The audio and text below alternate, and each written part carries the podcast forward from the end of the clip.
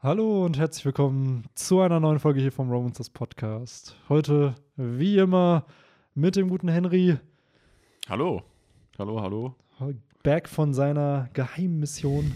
ähm, ja, und mit mir, Benny. Heute leider nur zu zweit, äh, nicht zu dritt, denn äh, der gute Victor ist aufgrund ein bisschen von Work, ein bisschen von Stress äh, Mhm. heute vom Podcast befreit. Der hat sein, äh, wie nennt man das? Hat man das in der Schule nicht früher so gehabt? So einen Schein, womit man was abgeben kann, damit man bei irgendeiner Stunde nicht mitmachen muss. Mm, Ja, wie hieß denn das nochmal? Eine Entschuldigung einfach, Ja. oder nicht?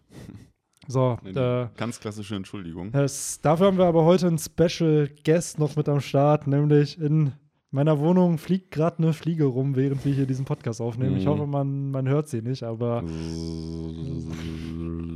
wir haben gerade probiert, sie hier irgendwie zu verscheuchen. Es hat nicht funktioniert äh, und daher, ja, ist die Fliege jetzt mit am Start hier beim Ja. Podcast. Und Man muss ja immer, ähm, wir sind ja hier jetzt beim äh, Bender Talk.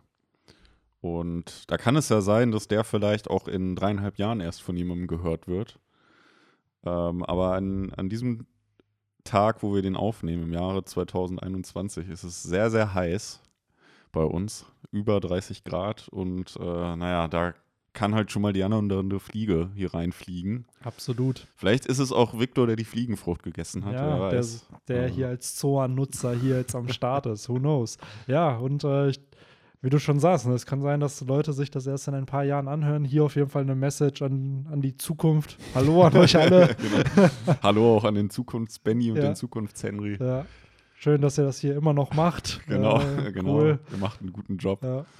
Das hatten sie doch damals, oder das hatten sie auch früher immer in so äh, Teenie-Sitcoms und so. Ich weiß noch, bei Zoe 101 hatten sie Ja, eine Folge, wo sie so eine Nachricht, Zeitkapsel, so eine ne? Zeitkapsel gemacht haben. Ne? Und ich glaube, die haben das sogar aufgelöst. Da haben sie bei Mhm. Nickelodeon ja noch mal so, ich glaube 2015 war es, oder 2016, wo Ja. sie das dann aufgelöst haben, dass Chase irgendwie dann die, die Nachricht bekommt. Ja, fand ich eine super Idee. Allerdings war er da ja dann nicht mit Zoe zusammen, Ja. Sondern mit irgendeinem anderen Mädel. Genau. Was halt eigentlich auch wieder voll äh, der Schlag ins Gesicht ist. Ne, Absolut, aber das Fans. Witzige ist einfach, dass er ihr ja einen Antrag macht und dann diese Message bekommt, ja, hier, die geheime Botschaft und dann, ah, ja, ich will dich doch nicht mehr heiraten. So diese typische Teen-Comedy-Situation, wo du einfach denkst, Alter, im Real Life, never gonna happen, aber trotzdem sehr Vor ein paar witzig. Monaten hatte ich mal gelesen, dass die da eventuell irgendwie so eine Reunion auch äh, planen. Wie es jetzt ja aktuell so ein Trend ist Ja, von allen absolut. möglichen Serien. Absolut. Ja, würde ich, würde ich cool finden. Warum nicht? auch. Also, dass man da mal, es muss ja nicht mal eine Folge oder eine neue Serie sein, aber dass man da einfach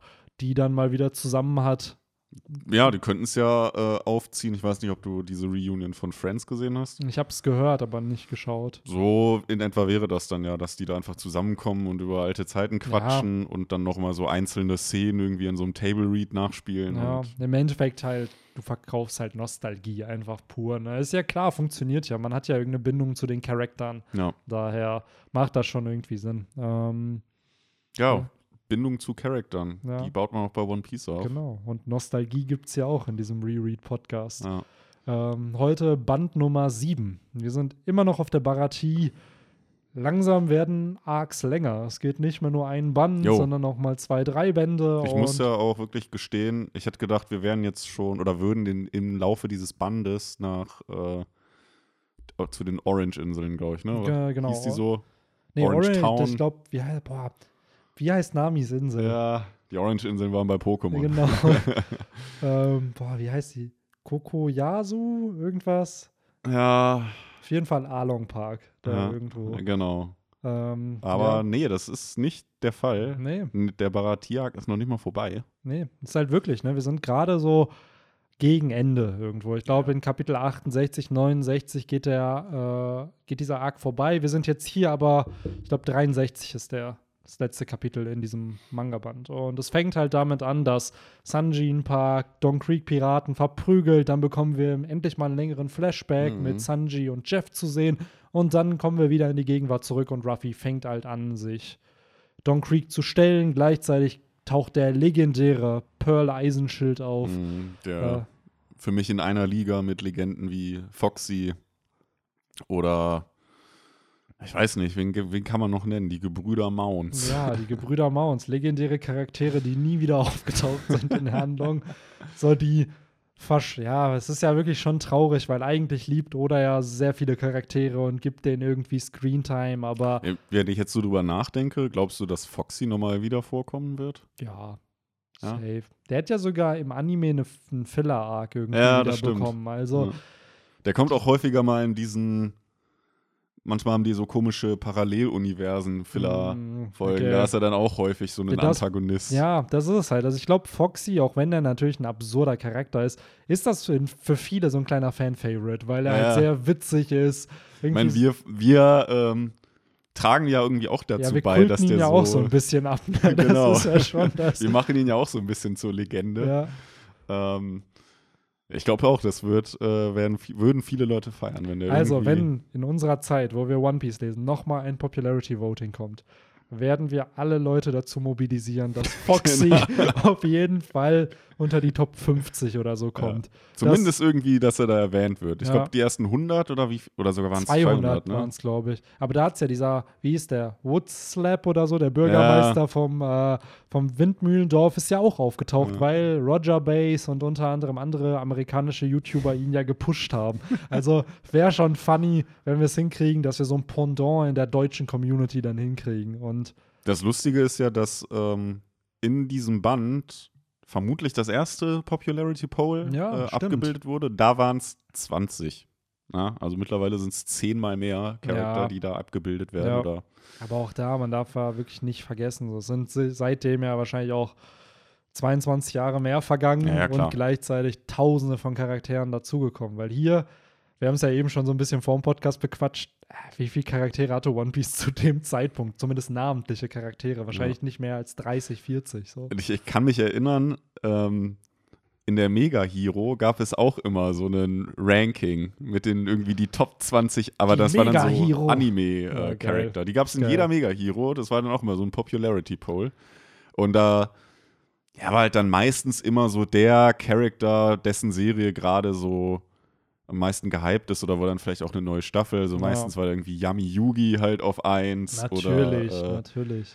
äh, äh, Inuyasha komischerweise auch. Ja, der äh, war, glaube ich, auch sehr. Also ich habe es früher nie geschaut, aber Inuyasha war sehr populär. Ja. Also, Und dann, ja, irgendwann ging es halt dann auch los mit Yu-Gi-Oh! GX und so weiter. Ja. Aber One Piece war immer so, so ein bisschen, ich weiß gar nicht, ob, also die waren da auch mit bei, aber ob die jetzt irgendwie in den Top 5 vertreten das könnte man halt echt Co. mal sich mal, gibt es auch bestimmt bei Ebay, sich so ein paar Mega-Heroes bestellen. Ja, ich hatte die halt früher Ja, immer. ja. Ich hatte da ein Abo, aber Und dann einfach sich, keine Ahnung, da mal durchlesen und dann eine Podcast-Folge zu, ja, zu sowas halt machen, weil die waren schon sehr nostalgisch, ne? Also gerade, wie du schon sagst, so, so Rankings. Ich weiß noch, früher gab es dann immer, das war wahrscheinlich die Cardmaster mit den besten Yu-Gi-Oh! Karten und dann konnte man sich da irgendwelche Ranking an anschauen, wo ich mir denke, so, boah, wie akkurat war das wirklich da abgebildet in diesem Magazin.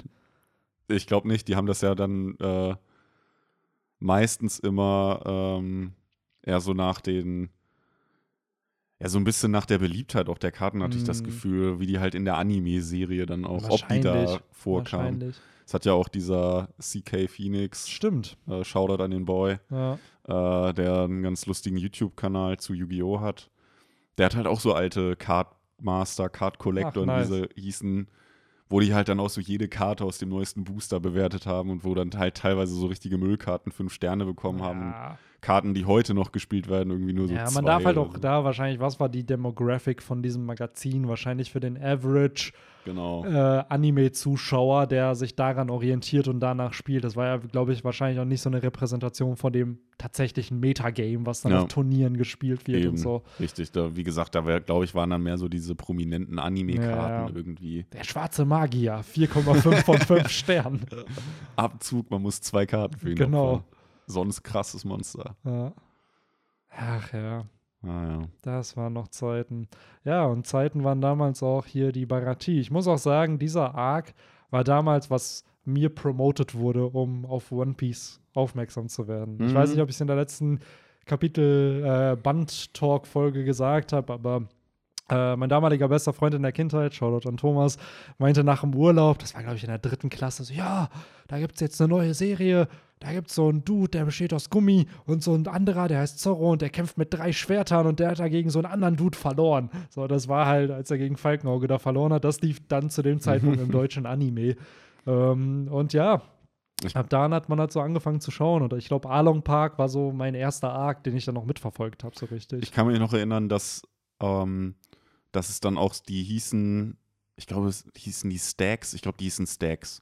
Das waren so komische äh, Schlüssel, die du so Mm. ineinander. Und der einzige Sinn war, also jeder, du hast einen und ich hatte Mm. einen, wir haben den zusammengesteckt und jeder äh, dreht halt nach rechts. Und ja, bei einem bricht es halt beim anderen Mm. nicht. Und der, der, wo es halt nicht bricht, der hat gewonnen. So, Ja. wow, richtig cool. Und da wurde aber wirklich, da gab es so eine kleine Show. Dann bei Pokito oder Ah, halt krass. RTL 2 damals, wo dann irgendwie so Kiddies dann halt, das war, er hat mich so ein bisschen an dieses bei How I Met Your Mother, wo, äh, wo die Kopf oder Zahl oder irgendwie Mhm. so als Show gemacht haben und Robin dann irgendwie die Anchor-Woman für war. Äh, so ein bisschen hat mich das daran erinnert. Ja, krass. Aber das wurde dann immer vor One Piece, weiß ich noch, kam das dann immer, weil da halt dann immer so die Bilder halt von den One Piece-Charakteren Mm. drauf waren. Unter anderem Ja. halt auch Don Creek, der Ja. da halt immer wie Krieg geschrieben wurde, das Ja. deutsche Wort. Was er ja auch wirklich so im Original geschrieben genau, wird, aber genau. ich hatte mich halt immer, hä, warum schreiben die denn falsch und wie unser Kriegwort, sondern der wird doch C-R-E-E-K Ja, geschrieben. ja. Good old days, ey, als man nur seine eigene Übersetzung kannte, die man hatte. Aber auch cool, dass sowas dann bei Pokito TV einfach lief. Und Mhm. generell, wenn man bedenkt, wie viel Merchandise wir ja auch von solchen Werken damals bekommen haben. Ich erinnere mich halt noch sehr stark an diese ganzen 5-Cent-Kaugummis. Die hatten dann immer Dragon Ball-Sticker. Und du hast die immer nur gekauft, nicht wegen dem Kaugummi, sondern wegen diesen ganzen Ja. Dragon Ball-Stickern. Und ich frage mich halt echt so im Nachhinein so, Alter, wie dumm und dämlich haben diese Kaugummi Konzerne sich dann verdient, einfach nur, weil die erkannt haben, ja, das Dragon Ball ist beliebt Ja. und machen wir mal ein paar Sticker so davon. Also ich weiß noch, ich habe früher so oft mir diese Sticker da, also diese Kaugummis geholt, einfach nur diese Sticker für dieses Album, damit man die halt aufkleben kann. Und ich habe das Gefühl, diese Sammelkultur und Sammelleidenschaft, die ist mittlerweile echt verflogen. Also so. Ja, ja es ist, in ich bin der ganz ehrlich, es jetzigen ist Jugend halt, ist das nicht mehr so. nein, es ist heute nicht mehr so und ich habe ja das Gefühl, es wandelt sich zum Schlechteren und wird zu sehr kommerzialisiert durch diese ganze Ja. Bubble of YouTube und ey, wir sind beides krasse Pokémon und Yu-Gi-Oh! Fans, aber ich bin halt kein Fan davon, wenn Leute, die nichts mit der Thematik vorher zu Ja. tun hatten, anfangen jetzt Boosters zu öffnen und dann, oh ja, hier, keine Ahnung, meine krassen Karten, die dann irgendwie äh, gerankt werden und PSA gegradet werden Ja. und was auch immer, wo ich mir immer denke, ja, ey, cool für die Leute, die es vorher gemacht haben, aber dass da jetzt alle auf diesen Hype aufspringen, weiß ich nicht, weil zum einen, also ich habe eine Zeit lang früher mal so Pokémon-Spiele gekauft und verkauft so und ey, heute, das ist absurd, wenn du dir Rubin holen willst oder Smaragd, Alter, du zahlst 50, 60 Euro gebraucht. So Mhm. ohne OVP, ohne gar nichts. Früher waren das 18 Euro, 17 Euro. Und das ist Mhm. einfach nur durch diesen Hype so Naja. eine Bubble einfach geworden. Und ich finde es schade, weil so die Leute, die wirklich Bock drauf haben, können sich das heute gar nicht dann so leisten, weil du halt ist, ey, Kommerz. Ich sammle Karten nicht, weil ich mit denen spielen will, sondern ich sammle Karten, weil die einen Wert haben. Ja, genau, dadurch wird ja auch dieser, dieser Gebrauchtmarkt auch irgendwie verhunzt, weil ähm, ja alle ja immer nur diesen Steigerungswert sehen, aber es gibt, wird ja auch immer noch Konsumenten geben, die halt, naja, gebrauchte Spiele kaufen wollen, um sie zu spielen. Spielen, genau. Ne? Also die halt das Gebraucht kaufen, weil es günstiger ist, damit sie es dann spielen können. Und das finde ich halt schade. Also klar, irgendwo verstehe ich natürlich, dass die Leute Profit schlagen wollen und so. Und es gab ja immer schon dieses ganze Trading Card Game und es gibt ja in den USA ist das ja mit Baseball, Basketballkarten ja in ganz an Ja. anderen Dimensionen unterwegs. Aber ja, das ist halt so ein bisschen weird, wenn auf einmal so, keine Ahnung, es wäre wie, wenn wir jetzt anfangen würden, über irgendein anderen, anderes Werk zu quatschen, einfach nur, weil das gerade im Hype ist. So, und nicht, Genau. weil man Bock drauf hat. Und Ja. das finde ich halt so ein bisschen schwierig dann immer. Aber an sich cool, dass halt so Pokémon und sowas dann einfach wieder voll im Hype ist und dass die Leute drüber quatschen Klar. und das halt cool finden. Also, Ja, viele machen es ja dann auch von diesen YouTubern, die sind ja auch in unserem Alter dann manchmal. Ja. Die haben es halt wahrscheinlich schon früher, so wie wir, so ganz casual gespielt. Wahrscheinlich. Aber ich kenne halt genügend Beispiele. So, man ist dann viel auf YouTube unterwegs, guckt sich verschiedenste Nischen an, wo ich mir dann denke, Alter, So, es gibt irgendwelche ASMR-Leute, die dann auf einmal Pokémon-Booster öffnen, wo ich mir dann so denke, Alter, du hast nichts damit zu tun. Ich weiß, dass du nichts damit zu tun hast, so, und du machst das dann. Ja. I don't know. Das ist halt wie, wenn jemand anfängt, seien wir ehrlich, so in fünf Jahren, wenn, zehn Jahre, wenn One Piece kurz vor dem Ende ist, wenn auf einmal anfangen, Leute über One Piece-Videos zu machen, einfach nur, weil es im Hype ist, weil es zu Ende geht. Weiß ich nicht. Ist ja, dann halt so ein bisschen. Dann wahrscheinlich Manga-Bände äh, in ihrer First Edition oder so Genau. äh, ersteigern. Ja. Weiß ich nicht. Ich finde es halt schwierig, einfach als Thematik, wenn man nicht will, also versteht mich nicht falsch, wenn jemand das Interesse daran hat, ey, feel free, aber diesen Hype kommerziell auszunutzen, Aus- für ja. was, wofür man gar kein Interesse hat, finde ich dann halt ein bisschen Ja, das ist fragwürdig halt so. dieses, ähm, beim, im Sport wird das gerne immer als Bandwagon-Problematik, dass halt zum Beispiel halt, äh, wurde eine Zeit lang, ich glaube Justin Bieber, ich glaube aber auch Drake, halt so ein bisschen dafür belächelt, weil halt dann auf einmal hat er dann das Trikot von den Golden State Warriors an Mm, und am nächsten Tag halt, weiß ich nicht, von den Cleveland Cavaliers oder so ja, und dann halt immer so dieses Erfolgsfan-mäßige. mm, Ja. Äh, ja, das ist es halt, ne? Ja, man hat da so ein bisschen das Gefühl, dass die dann halt auch alle auf diesen Hype-Train halt aufsteigen Ja, einfach ja. und das nur da, wie du schon so richtig sagtest, für den Kommerz halt einfach nur ausnutzen und nicht, weil sie es feiern. Genau. Und das ist halt, glaube ich, halt das, was ich einfach nur kritisiere. Es geht mir so, ja, jeder soll die Interessen haben, die er hat, so. Aber wenn du vorher nichts mit Pokémon-Karten zu tun hast und dann entsteht der Hype und auf einmal interessieren dich Pokémon-Karten, hm, Ja. hm, I don't know. So daher finde ich es halt schade, einfach nur für die, wie du schon gesagt hast, für die Leute, die es wirklich einfach privat nutzen wollen, weil für die wird es gerade schwieriger einfach gemacht, weil wenn du jetzt Bock hast, mal eine Smaragd-Edition zu zocken, ja, Alter, dann investierst du ja wirklich 50, 60 Euro für ein Mhm. gebrauchtes Spiel einfach, wenn du das nie vorher hast. Klar, du kannst immer einen Emulator benutzen, aber es ist ja nochmal was anderes, wenn du einen Gameboy hast und das da Richtig, reinschiebst und richtig. dann mal pusten musst, dass das funktioniert. So. Ja, Hauptsache den hat man dann noch, weil Ja. der wird wahrscheinlich auch schweineteuer sein, Ja, absolut. Also wirklich. müsste. Also ich habe einen Freund, der das halt auch äh, sehr, sehr viel macht, so An- und Verkauf. Und ich habe es früher halt auch so ein bisschen gemacht. Und das ist einfach absurd, wie die Preise da halt steigen, weil es einfach nicht proportional ist. Es ist ja nicht auf einmal so, dass weniger Spiele vorhanden sind. Es ist ja an sich dieselbe Anzahl irgendwo gebrauchter Spiele da. Klar, plus, minus ein paar, die dann jedes Jahr kaputt gehen. Aber so ein Preisanstieg von wirklich 100, 200 Prozent, das ist ja nicht normal. Ja, so, ja. daher, ähm, ich bin gespannt, weil der Hype wird meiner Meinung nach irgendwann abflachen, weil so das wird sich nicht halten. Ich finde, jetzt merkt man schon bei Pokémon, bei diesen Ja. Pokémon-Openings, dass es mittlerweile auch wieder abgeflacht Ja. ist. Und dadurch steigt dann, dadurch, dass die Nachfrage dann nicht so hoch ist, sinkt halt dann wahrscheinlich auch das Angebot und Ja. damit der Preis. Also daher mal schauen, wie viel eine PSA 10 out of 10 gegradete Glurak äh, Shadowless Karte First Edition dann am Ende noch wert sein wird. Ne? Ja, mal schauen, ja. Wie gesagt, ist ja auch so, ja, es ist ja allgemein irgendwie so aktuell so ein bisschen das Thema, auch mit Bitcoins und allem Mhm. so. Hauptsache irgendwo in was investieren, was halt wertsteigend ist. GameStop-Aktien zum Ja. Beispiel, ja. Ähm, ja, wie gesagt, vielleicht ist es auch irgendwann mal der One Piece-Band. Äh, Sicherlich, also es wird immer gewisse Bubbles natürlich geben. So klar ist halt immer die Frage, was ist dann wirklich eine Bubble, was ist dann keine Bubble, so, aber das mit den Karten, es ist halt künstlich erzeugt durch Logan Paul und dann ganz viele Genau. andere YouTuber, die drauf au- eingestiegen sind. Und wir hatten ja auch in diversen WhatsApp-Gruppen dann so Diskussionen darüber, wo dann gefragt wurde, ja, macht es noch Sinn, da einzusteigen? Ja, Alter, probably, wenn du davon von allen hörst, dann wahrscheinlich nicht mehr. So, Ja. dann ist es dann wahrscheinlich ja, Wenn es den Mainstream erreicht Genau. hat, dann äh, sollte man eher die Finger wahrscheinlich Genau, genau. Aber ja, äh, was trotzdem den Mainstream erreicht hat und keine Bubble ist, ist der One Piece Manga und Anime. Denn selbst One Piece ist hier zwar erst im siebten Band, aber äh, Oda legt, finde ich, hier in diesem Arc schon so diese Wiegen für vieles, was in der Zukunft einfach dann noch ausführlicher behandelt Mhm. wird. Ähm, unter anderem Flashbacks. Wir haben Ja. hier den ersten Flashback in One Piece, der mehr als ein Kapitel geht. Klar, Mhm. Zorro hatte schon einen Flashback, aber der ging halt ein Kapitel. Hier haben wir, glaube ich, ich glaube, zwei oder drei Kapitel waren es, die dieser Sanji-Flashback ging. Zwei, wenn ich es jetzt eben richtig überflogen habe. Okay. Man sieht es ja ganz, ja, Ich glaub- man kann es hier schon Ja, ja, sehen an den, äh, äh, falls ihr den Band habt, einfach nur ähm, zusammendrücken und äh, auf die Seiten gucken, dann sieht man so einen kleinen schwarzen Ab. Abschnitt. Das ist dann der, äh, ja, der Flashback halt, wie es bei One Piece Genau. immer äh, stilistisch, ähm, ja. Ja, cool wird. gemacht eigentlich, finde ich, bei Mangas. Also, das da, und ich glaube, Oda hat mittlerweile auch so eine- einen Grauton noch eingebaut, wenn es so eine kurze Rückblende ist. So, keine Ahnung, von vor ein paar Stunden oder einem Tag oder so. Mhm. Weil Also, Flashbacks sind ja meistens Jahre, die, wo es in die Vergangenheit es sind so geht. zweieinhalb. Ja, okay.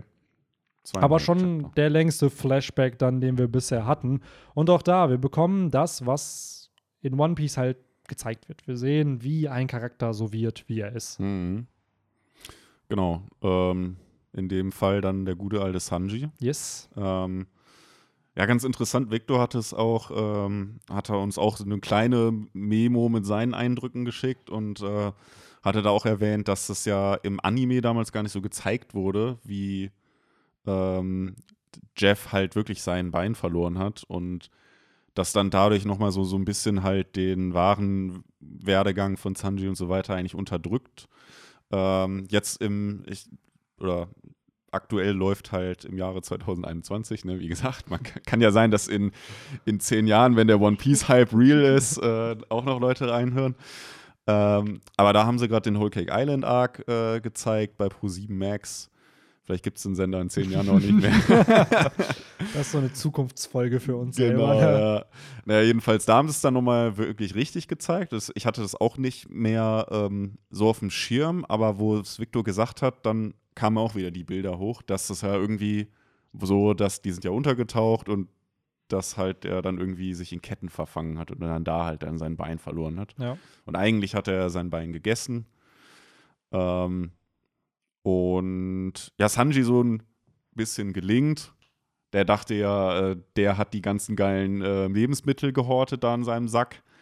Äh, und er kriegt halt nur die Scheiß. Äh, ja, wobei es, die wurden verfault. Am Anfang war es ja noch okay, Mhm. aber es war halt eine Mini-Ration. Ich finde, da sieht man wieder oder Storytelling. Es ist ein sehr simpler Flashback eigentlich mit der Message, hey, die haben dieselben Träume und Sanji lernt halt, Essen nicht mehr zu verschwenden. Aber es wird so gut inszeniert. Du siehst das Mhm. erste, die erste ja, Reaction von Sanji in diesem Flashback ist ja eigentlich so, ja, warum esst ihr die Reste, bla, wir haben doch genug. Und dann muss er halt diese Lektion hinterfragen oder diesen Gedankengang, den er halt hat. Und in diesem Flashback sieht man dann ja, nachdem er dann am Hungern ist, dass er sich an seine alten Worte auch erinnert und realisiert, wie töricht und dumm das eigentlich alles war. Ja. Und ähm, da muss ich sagen, zum einen natürlich Ehrenmann Sanji, weil er halt in der Gegenwart ja niemanden hungern lässt. Selbst einen Don Creek oder einen Jin lässt er nicht verhungern. So gleichzeitig aber noch größerer Ehrenmann einfach Motherfucking Jeff Jo. der hier Sanji beschützt, weil, oder zumindest ihm das Essen dann halt gibt, weil sie denselben Traum haben. Und das, das äh, Interessante ist ja auch, dass diese Backstory ja sogar noch mal viel mehr Hintergrund später bekommt durch halt, ne, wenn wir dann Sanjis ganze Geschichte bekommen. Genau. Mit der Jerma Double Six und wie er halt zu Jeff und in den North Blue gelangt ist, beziehungsweise sie waren ja im North Blue, aber ne, wie er halt zu denen gelangt ist. Äh, nee, Quatsch, in Nee, nee, East, East Blue. Blue, genau. genau. so, ja, jetzt habe ich es richtig. Äh, und dadurch ja dann nochmal sowohl Jeff als auch Sanji ehrenhafter werden und Ja. diese Vater-Sohn-Beziehung, die sie dann ja eigentlich auch irgendwo haben, ne? Das ist ja generell so ein Theme auch oft in One Piece. Klar, dieser Inherited Will, dass man den Wunsch oder Traum oder die Werte von einer anderen Person übernimmt, von einer Mentorenfigur, aber auch diese Familienkonstrukte, Mhm. dass eben immer wieder gezeigt wird, Blutsverwandtschaft ist halt nicht so wichtig wie die, die Freundschaften und Bindungen, die man zum an, zu anderen Menschen aufbaut. Und Hat ja gefühlt eigentlich jeder Strohhut. genau, Ne? Genau, und das finde ich halt sehr, sehr, sehr, sehr cool inszeniert hier. Und Oda bleibt sich hier treu und du merkst auch hier sehr early schon, dass Oda Storytelling versteht. Mhm. Klar, der Mann hat überragende Stärken, wenn es um Worldbuilding geht, wenn es um Character Design geht, aber was er drauf hat und was ich finde, was er mit am meisten drauf hat, ist halt eben zu verstehen, wie man eine gute Geschichte erzählt. Und das teilweise dann in zweieinhalb Kapiteln, um dann eine Motivation von einem Charakter zu inszenieren. Ja, und um und was er ja auch schafft, ist dann immer noch mal deutlich weiter in der Zukunft, also jetzt für den Leser, deutlich weiter äh, in viel, viel späteren Bänden noch mal weitere Informationen liefert, die ja aber alle wirklich sehr, sehr flüssig zusammenpassen. Absolut, absolut. Ich glaube halt oft, gerade Wie das dann funktioniert, ist, dass eine Grundidee wahrscheinlich da ist. Er hat ja, Ja. im Jaya-Arc dann schon erwähnt, ja, er kommt aus dem North Blue. Dann war zumindest die Implikation da. Die ganze Storyline muss bis dahin aber ja nicht stehen, weil Nö. so da kann er sich sagen, ja, ja, Sanji kommt aus einem anderen Blue und dann gucke ich mal, wie sich das entwickelt und was ich daraus mache. Genau. Das ist natürlich die andere Kunst, dass man halt Dinge nimmt und sie rückwirkend einfach Sinn ergeben. Ich glaube nämlich auch in Kapitel 1, S- Shanks nutzt ja den Blick, um diesen Seekönig da zu verscheuchen. Ich glaube nicht, dass das in Kapitel 1 Königshaki war. Ja, ja. Im Nachhinein ist es Königshaki, aber ich glaube nicht, dass das da ursprünglich schon geplant war, dass es das ist. Glaube ich auch, ja. Ja, gerade Haki ist ja wirklich so ein Konstrukt, wo man schon den Eindruck hat, dass Oda da, ja, tatsächlich so erinnert es mich ein bisschen an Star Wars, wo man das ja mit der Macht hat, die dann auch so ein bisschen verwissenschaftlicht wurde. Mm, Wie man dann jetzt bei One Piece dann auch so dieses Mystische, ja auch mit diesem Mantra und so, mm.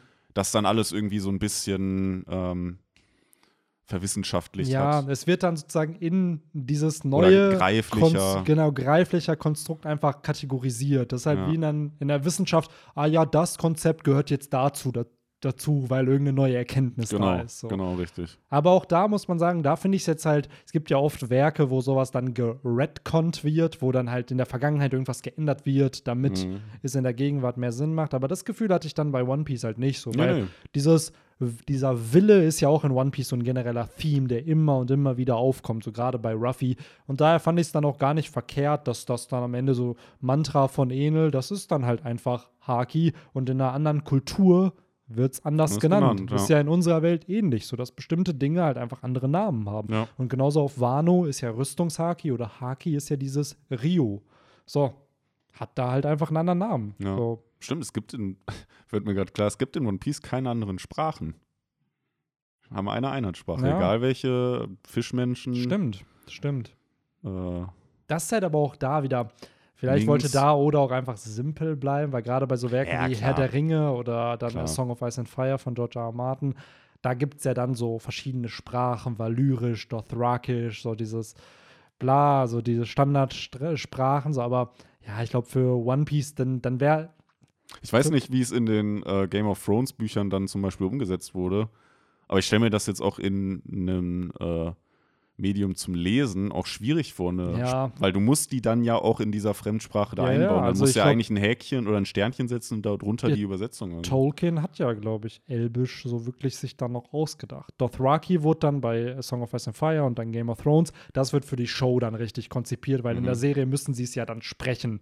So eine, gut, alle Sprachen sind ausgedacht, aber sozusagen eine ausgedachte, ausgedachte Sprache Ja. mussten sie dann halt im Endeffekt haben. Und das finde ich halt cool, dass du da wirklich dann so einen Linguisten oder so hast, der sich dann halt Gedanken macht, was ist der Wortstamm bei denen? Mhm. So was, wie werden Wor Worte miteinander kombiniert? Und dann hast du da halt so eine fiktive Sprache, die dann da entsteht. Ja, Und das, ich, ja. ähm, was ich nur noch sagen wollte, ist halt, das ist dann aber für mich schon wieder High Fantasy. Ja. So, das ist dann wieder schon so ein, ein höheres Level, was meiner Meinung nach nicht One Piece ist. So, Ja. One Piece hat Fantasy-Elemente, Harry Potter hat Fantasy-Elemente, aber es ist nicht High, High Fantasy, sondern es hat immer noch irgendwo, ist ein bisschen grounded. in- Ja. Trotzdem hat ja One Piece, und da sind wir dann auch wieder bei dem äh, guten Don Krieg, äh, geschrieben wie Krieg, ähm, oder hat ja sprachliche Einflüsse aus unserer Realität, ne? indem ja zum Beispiel Sanjis Attacken immer irgendwie französisch ja. äh, klingen, äh, andere haben dann irgendwie ein spanischen, spanisches Theme oder auch alleine, ja zum Beispiel die, diese japanischen Anhängsel, Mhm. irgendwie O, Tama jetzt zum Beispiel Genau, oder, oder sowas Kun, oder San San, oder ja. genau, Ja. wie, sie, wie man sie alle kennt, äh, das lässt Oda dann da schon einfließen und das ist ja dann auch äh, ganz cool. Ja, das ich. ist ja schon auch irgendwo erwünscht, weil man halt einfach, man hat ja irgendwo Bezüge aus dem eigenen Leben, die man auf Charakter bezieht. So, so ein, ich glaube, das wurde ja in so SBS dann auch bestätigt, so ein Sanji wird in unserer Welt aus Frankreich einfach kommen. So, und Ja, du weißt stimmt, ja. ungefähr, wie so ein Charakter oder wie Französisch dann klingt. Und natürlich hat der Charakter dann diesen Bezug in diesem fiktiven Werk. Und ich glaube, wir, wir analysieren es ja schon auf verschiedensten Ebenen immer. Wenn man jetzt wirklich mal sich anschaut, dass ein Mann dahinter sitzt, das zeichnet und schreibt, ja, irgendwo müssen die Inspirationen ja herkommen und wahrscheinlich kommen sie dann aus der eigenen Kultur und aus anderen Kulturen, die man dann halt hat. Ja. Und wenn du merkst, ah, der Charakter hat Züge aus der und der Kultur, ja, natürlich nehme ich dann die Attackennamen aus dem Land und google mir gerade die, Ja. wie, wie du schon sagst, Creek oder auch äh, Morgan hat ja Möwe auf seiner, Ja. ähm, auf seinem, äh, auf seinem Mund da, auf diesem Metallmund da halt stehen, Dem Kiefer. auf dem Kiefer. Daher, ja, I get it. Also es macht ja schon irgendwo Sinn. ja. Schon, ist schon ein cooles Detail. Ja.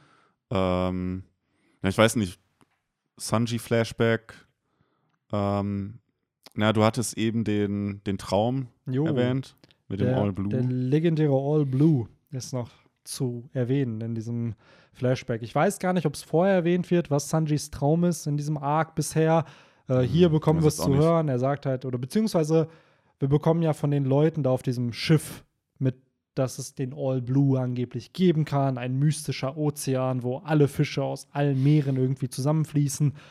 Und ja, äh, der einzige Grund, warum Jeff Sanji gerettet hat, ist, weil Sanji vorher gesagt hat, ja, ich muss unbedingt den All Blue finden und die beiden denselben Traum halt ver äh, verfolgen. Und Jeff hat ihn damals nicht auf der Grand Line gefunden. Und ja, wir können ja so ein bisschen diskutieren, was das All Blue ist. Und äh, Ja, erstmal vielleicht noch ähm, kurz zu, zu Jeff, ähm, der mir schon auch teilweise, also man durch den Flashback wird schon auch klar, dass er ja schon mal ein krasser Pirat war Ja. und tatsächlich auch durchaus skrupellos auch Ja. war. Ähm, und ja, letztendlich halt hat dann Sanji mehr oder minder gerettet, dass sie denselben Traum haben. ja, Wenn, er, wenn, wenn jetzt Sanji gesagt hätte, äh, er will Piratenkönig werden, dann hätte er ihn vielleicht nicht gerettet. nee, hätte er auch nicht. Und das finde ich halt so spannend, weil oder gerade in diese, diesen Early One Piece, es ist ja auch, erste Kapitel heißt Roman's Dawn, der erste, der erste One-Shot von One Piece ist Roman's Dawn. Es ist immer so ein bisschen diese Romantisierung von Ja. diesem ganzen Lifestyle eines Piraten. Und hier ja auch. Ist schon eine sehr romantische Sicht, Mhm. dass ein ja, skrupelloser Pirat einen kleinen Jungen rettet, weil er denselben Traum halt irgendwie hat. Also, Mhm. das ist schon, schon interessant. Und wie du schon richtig sagst, ich glaube nicht, dass Jeff ihn gerettet hätte, wenn er gesagt hätte, er will König der Piraten werden. Wahrscheinlich nicht, ja. Aber Daher, so ist er auch zu seinem, äh, zu, ja, zu seiner Zweitkarriere, wenn man so will, gekommen, der gute Jeff. ja, Anders hätte er nicht sein Bein verloren. ja. Aber es ist ja da schon, sie werden ja die Cook-Piratenbande Ja, ja. genannt. Also Ja. wahrscheinlich waren, war Jeff da schon ein Koch. Aber ob sie so friedlich, kommerziell Ja. äh, Ist eine andere betrieben Sache. haben, ne? Aber wobei, so ein paar Werte von Jeff sind ja trotzdem da geblieben. So, die haben ja immer Kunden verprügelt und, Ja. und halt irgendwelche Leute fertig gemacht. Ähm, die kämpfenden Köche waren es ja, ne?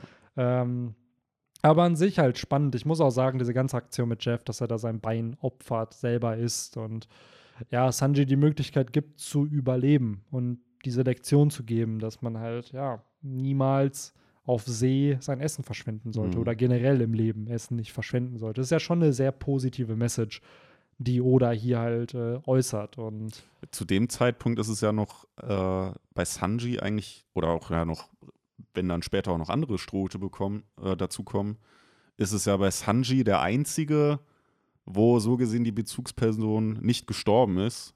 Später Ja. erfährt man ja dann noch, ähm, wobei wir wir wollen nicht spoilern, aber ähm, wir sind ja in Band 7. Weil später erfährt man noch mehr, aber ähm, so bei, bei jetzt zum Beispiel Zorro, die Kuina, ne, die ist ja Mhm. zum Beispiel gestorben. ja, oder bei Lysop seine Mutter. Genau. Ja, bei Ähm, Ruffy, klar, Shanks ist halt auch am Leben, aber vielleicht stirbt er ja in der Gegenwart noch, who knows. Ja, ähm, der hat ja Wir noch wissen immer noch nicht, was mit seiner Mom passiert ja, ist. Oder Ruffy, stimmt, ne? ja, stimmt. Ja, generell, das hatten wir, hatten wir das nicht im letzten Kapitel-Talk oder vorletzten, wo wir über Mütter in One Piece geredet haben, dass Ja. die eher so entweder sterben oder einfach nicht erwähnt werden. Ach, ja. ja, die armen Mütter. ja, absolut, ey, da ist Oda ein bisschen. Vielleicht hat Oda da äh, persönlichen Groll gegen seine Mom Ja, in One weiß. Piece ey. Ja, verarbeitet. stell mal vor, die Mutter ruft ihn immer so an: Ja, warum lässt du alle Mütter in One Piece immer sterben? Ja, Mama, das ist wichtig für die Handlung. Ach, ey, jetzt stelle ich mir vor, wie Oda mit seiner Mom da telefoniert und ihr die Handlung erklären muss, warum er Dinge so zeichnet, wie er sie zeichnet. du da wieder gemacht? Ja, warum muss der dieser Orochi denn da geköpft werden? Hättest du das auch nicht kinderfreundlicher zeigen können? Ja. Warum musste er sein Bein essen? Ja. Ach ja, die gute alte Beziehung zwischen äh, Mama oder. Ja, Mama oder. Ähm, ja, aber ganz besonders hier dieser Traum, ne? All Blue. So, jeder Strohhut hat irgendwo einen Traum. Jeder Traum ist irgendwie an die Reise gekoppelt. Zorro, bester Schwertkämpfer, Nami, Weltkarte, Lissop, tapferer Krieger der Meere, Frankie, da mit seinem Frankie, der Frankie. Weshalb sie sich dann auch alle anschließen. Genau, sie schließen sich alle an. Bei Sanji ist es der All Blue. Und äh, ich finde, das ist noch eins dieser Ziele, was sehr unkonkret ist, Mhm. wo man bis heute ja irgendwo nicht weiß, okay, was bedeutet das überhaupt? Ja. Weil bei Lissop zum Beispiel ist es ja mit Elbaf verbunden. Er will halt von den Riesen anerkannt werden. Ruffy will das One Piece finden, mittlerweile wissen wir, wie das geht. Frankie will seine Weltreise machen, Brooke Laboom finden. Der einzige, wo ich sagen würde, wo das Ziel auch noch sehr irgendwie weird ist, ist Chopper. Mit, der will ja so ein Allheilmittel herstellen. Das klingt ja auch erstmal sehr mystisch, Mhm. sehr naiv irgendwie, wenn man drüber nachdenkt. Und bei Sanji ist es ähnlich. Es ist irgendwie ein fiktiver Ort in diesem Universum, den ja anscheinend niemand kennt. Ja. Bei Nami ist es übrigens auch, also es ist, die will ja die Weltkarte zeichnen, aber äh, stelle ich mir anstrengend vor. Absolut. Also, alle, alle Inseln in One Piece zu genau. bereisen. Also gerade nachdem Marco in dem Flashback von Oden ja sagt, ja, es gibt 20 Millionen Inseln. Ja. So, ja, viel Spaß Viel dabei. Spaß, Nami. Ja, aber zumindest ist Namis Ziel ja greifbar in Ja, dem ja. Sinne, dass es eine Metric hat, alle Inseln zeichnen. So, das heißt, du weißt ungefähr, es ist, ob es am Ende möglich ist, ist eine andere Frage, aber es ist halt quantifizierbar irgendwo. Du kannst es prüfen. Bei Sanji ist es halt so, ja, ich will einen Ozean finden, der vielleicht gar nicht existiert. Mhm. Und jetzt könnte man halt so ein bisschen spekulieren, weil mittlerweile gibt es ja in der One Piece Community unzählige Theorien, was das One Piece ist. Und interessant finde ich es halt hier, dass die gängigste Theorie für das One Piece gleichzeitig auch die Schaffung für den All Blue halt ist. Und die Vermutung ist halt, dass die antiken Waffen für die Zerstörung der Red Line zuständig sind, dass Pluton, die antike Waffe, dieses Kriegsschiff, was Inseln zerstören kann, halt die Red Line sprengt an zwei Orten, wodurch dann ein Ozean entsteht. Nicht viele, ein Teil. One ein, Piece. ja, das One Piece entsteht dann. Und ähm, dadurch wäre Ruffy der freiste Mensch auf dem Ozean, weil Ruffy überall hinreisen kann. Er hat keine Grenzen mehr, die ihn abhalten, keine Grand Line, keine neue Welt, sondern es ist ein Ozean. Mhm. Gleichzeitig entsteht dadurch dann aber auch der All Blue. Ja, man hätte One Piece auch einfach All Blue nennen können ne? und Dann, das einfach umdrehen ja, können. es ist aber, wenn wir ehrlich sind, eine sehr spannende Message, weil zum Beispiel Sanji hat ja in diesem, oder generell ist ja in jedem Arc, lernen die Strohhüte was, die entwickeln sich weiter als Charaktere und Sanji lernt in diesem Barati-Arc an seine Träume zu glauben. Er lernt halt so, ja, vielleicht kann ich ja doch mitreisen, vielleicht muss ich ja Jeff doch nicht alles zurückzahlen und vielleicht kann ich mit diesem Strohhut-Boy doch Mhm. mitsegeln. Und die reden ja am Ende des Arcs, das ist dann wahrscheinlich erst im nächsten Band, da reden sie ja über ihre Träume. Ruffy sie sagt, er will das One Piece finden, Sanji sagt, er will das All Blue finden. Was wäre am Ende wirklich, wenn die beiden dasselbe suchen? Wenn es halt dann Ja. wirklich nur einen anderen Namen dann irgendwo trägt, aber deren Ziel dasselbe halt ist. Ja, und das Interessante ist ja auch, dass alle anderen Strohhüte, ähm, naja, ihren Träumen im Laufe der Story halt immer näher kommen. So, Ja. Nami bereist halt Insel, die nächste Insel, dann hat sie, kann sie wieder eine Insel Ja. abhaken, weiß ich nicht, äh, Zorro wird halt einfach auch immer stärker, Genau. Lysop erntet immer mehr Respekt, Hashtag Gott Usopp, Ja, ähm, Robin kriegt immer mehr Pornoglyphe in die Hände, Frankie kriegt von, reißt seine Route weiter ab Ja. und so weiter und so fort. Nur bei Sanji, wie du schon sagtest, es ist halt nichts Greifbares. ja. Kann man jetzt nicht sagen, er ist dem All Blue bislang näher gekommen. Er wird natürlich am Ende der Story vermutlich das erlangen, aber wie du jetzt auch richtig sagtest und was auch irgendwo logisch ist, dass das halt mit dem One Piece zusammenhängt oder sogar ein und dasselbe ist. Genau, genau. Also da ist auch die gängigste Vermutung, ist halt, um das One Piece am Ende zu erschaffen, benötigt es halt die antiken Waffen. Dadurch ist ja, wir haben ja in der Gegenwart immer diese zeitliche Komponente. Warum konnte Roger nichts mit dem Schatz anfangen? Warum Mhm. mussten 20 Jahre vergehen? So, warum ist da diese zeitliche Komponente? Und das ist wahrscheinlich aufgrund der antiken Waffen, die dafür benötigt werden.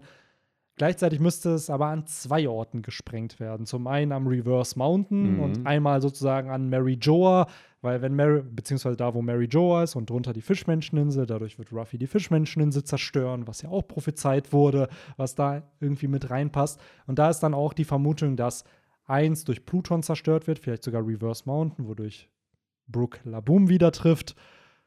der zweite Teil dann aber durch Ruffy zerstört werden muss, damit der Protagonist selber das One Piece erschafft, weil jetzt ein Kriegsschiff zu nehmen, das zu zerstören, ist jetzt auch, glaube ich, nicht die Message, die da am Ende kommen soll. Nee. Aber wenn der Protagonist selber am Ende so stark ist, wirklich diese Redline kaputt zu hauen, Mhm, mit Krank. seiner Gum-Gum, Giga, Mega, Red, Äh. irgendwas. genau, Kalaschnikow. ja.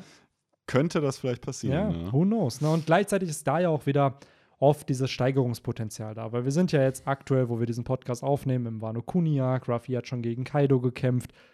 Ruffy muss ja Kaido übertreffen in der Stärke. Ruffy muss Roger übertreffen in der Stärke.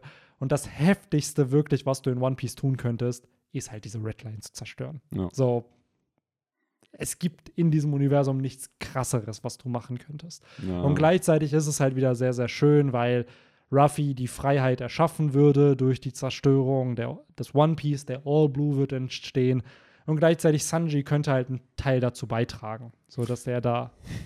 Wäre Ruffy in der äh, DDR geboren, wahrscheinlich hätte er die Mauer Ja, der Mauerfall. Und das Spannende ist ja wirklich, Oda hat ja immer wieder in Interviews gesagt, das, was das One Piece ist, hat sich nicht verändert.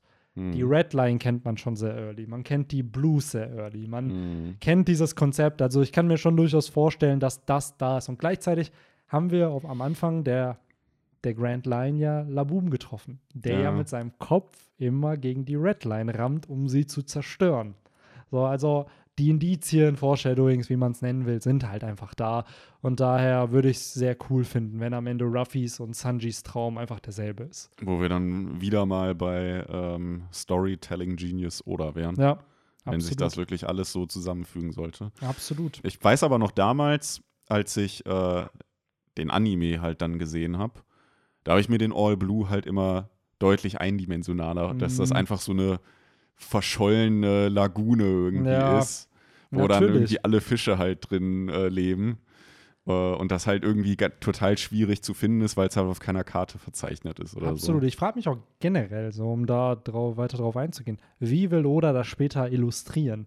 Weil so wird es dann einfach so ein Double Spread sein, wo dann tausende Fischarten unter Wasser zu sehen sind und dadurch entstand das All Blue Ja. und dann sieht man das.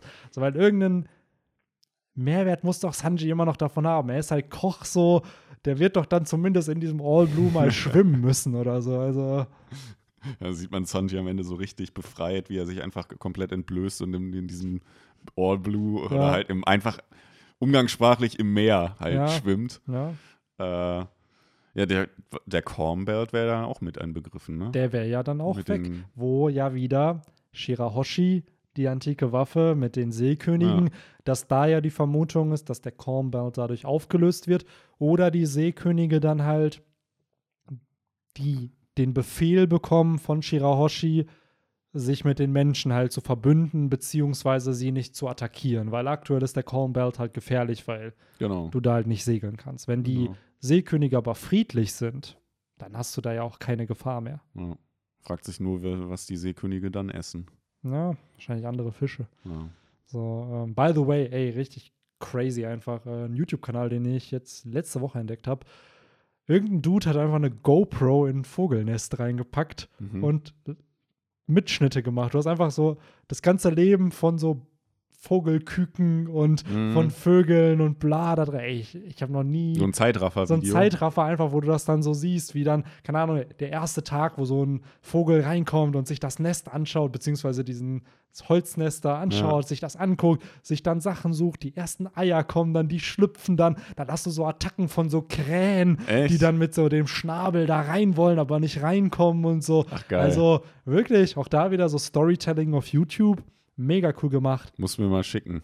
Kann ich dir gern schicken. Das erste Video ist jetzt, glaube ich, vor ein paar Wochen viral gegangen, hat dann direkt 13 Ach, Millionen da kommen Views. noch mehrere. Ja, ja, es kommen immer wieder Updates sozusagen zu den Vögeln. Mittlerweile sind dann die Küken schon auf der Welt und wachsen ran und so. Und das ist schon interessant. Du hast dann unten auch immer eine Zeitangabe und Mhm. kannst das dann halt beobachten. Ja, irgendwann werden die dann doch flügge und das Nest ist leer. Genau, Ne? und dann kommt vielleicht ein neuer Vogel da rein. Who knows? Mhm. Vielleicht kommt dann Ja, es neue Protagonisten. Ich kenne mich in der, bin kein Ornithologe, ich kenne mich in der Vogelwelt nicht so aus, aber äh, ist es dann nicht so, äh, dass halt dann äh, in schon so gesehen benutzten ähm, Nestern, dass die dann, dass sich da keiner mehr rein Das könnte sein, begibt. aber gleichzeitig behaupte ich mal, ohne eine Ahnung von dieser Thematik zu haben, dass du so ein Vogelnest relativ schnell wieder, also ein neues baust, einfach aus Holz. Ja, klar, aber der muss ja dann seine GoPro da auch wieder genau, haben. dann ne? nimmst du die raus. Generell war halt bei mir die Frage, wo ist diese GoPro und warum wird die nicht angeknabbert? Und meine Vermutung Mhm. ist halt wirklich, dass da wahrscheinlich so ein Mechanismus ist, dass wie so, so wahrscheinlich so Plexiglas oder ein Spiegel und dann kann da die GoPro reingeschoben werden und dann kannst du die von außen rausnehmen, ohne sozusagen in das Vogelnest reingreifen zu müssen, weil anders kann ich es mir nicht vorstellen, dass die Vögel das auch nicht kaputt machen oder da halt dran gehen. Stimmt, der muss ja dann auch immer, wenn die Vögel nicht da sind, ne? Genau. Die GoPro rausnehmen, ne? Wahrscheinlich. Sonst werden die ja verdächtigt, also sonst schieben die ja Verdacht. aber mega cool gemacht. Also ich habe sowas, kann sein, dass es sowas vorher schon auf YouTube gab, aber einfach dieses, es gibt ja dieses Format A Day in a Life von Tausenden von Menschen, aber sowas auf die Tierwelt einfach zu Mhm. übertragen und dann halt so dokumentarisch zu zeigen, wie halt, weil sowas siehst du ja nicht, außer du schaust dir die krassesten Dokus an irgendwie, siehst du ja nicht, wieso wirklich Vögel Ja. dann groß werden und dann halt sich so das Nest verlassen und Ja, coole- Futtersuche. Und coole ein Idee. Moment war halt richtig witzig, da haben sich die Leute in den Kommentaren dann voll äh, kaputt gelacht. Da haben sie natürlich dann Essen besorgt immer wieder für die neuen Küken.